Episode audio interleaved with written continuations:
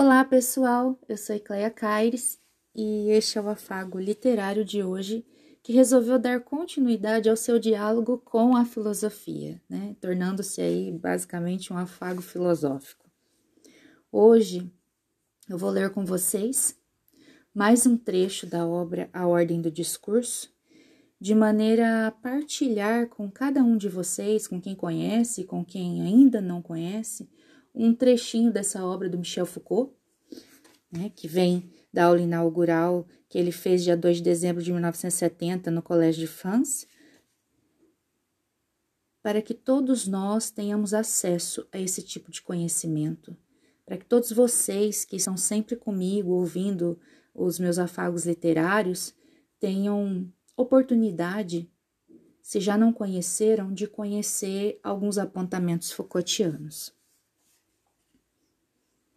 Eu vou ler a partir aqui da página 8 algumas questões relevantes em relação ao discurso, ao poder, às formas de exclusão. Eis a hipótese que gostaria de apresentar esta noite para fixar o lugar ou talvez o teatro muito provisório do trabalho que faço. Suponho que em toda sociedade a produção do discurso é ao mesmo tempo controlada, selecionada, organizada e redistribuída por um certo número de procedimentos que têm por função conjurar os seus poderes e perigos. Dominar seu acontecimento aleatório esquivar sua pesada e temível materialidade. Em uma sociedade como a nossa, conhecemos, é certo, procedimentos de exclusão.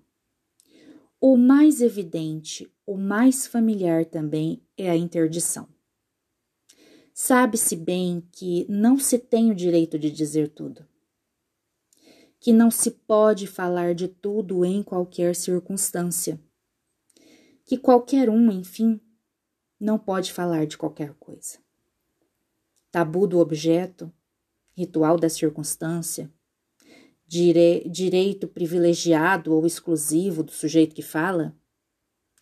Temos aí o jogo de três tipos de interdições que se cruzam, se reforçam ou se compensam formando uma grade complexa que não cessa de se modificar. Notaria apenas que, em nossos dias, as regiões onde a grade é mais cerrada, onde os buracos negros se multiplicam, são as regiões da sexualidade e as da política. Como se o discurso, longe de ser esse elemento transparente ou neutro no qual a sexualidade se desarma e a política se pacifica, fosse um dos lugares onde elas exercem, de modo privilegiado, alguns de seus mais temíveis poderes. Por mais que o discurso seja aparentemente bem pouca coisa, as interdições que o atingem revelam logo, rapidamente, a sua ligação com o desejo e com o poder. Nisto, não há nada de espantoso, visto que o discurso, como a psicanálise nos mostrou, não é simplesmente aquilo que manifesta ou, ou oculta o desejo. É também aquilo que é objeto de desejo. É também aquilo que é visto dentro da história e que a história não cessa de nos ensinar. O discurso não é simplesmente aquilo que traduz as lutas ou os sistemas de dominação, mas aquilo porque, pelo que se luta.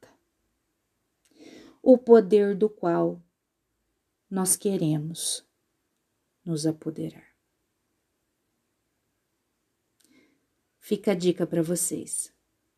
Façam as teias de relações necessárias e protizadoras que a sociedade necessita. Sobretudo nesse momento, para compreender determinadas coisas que nos ocorrem. Um beijo para vocês.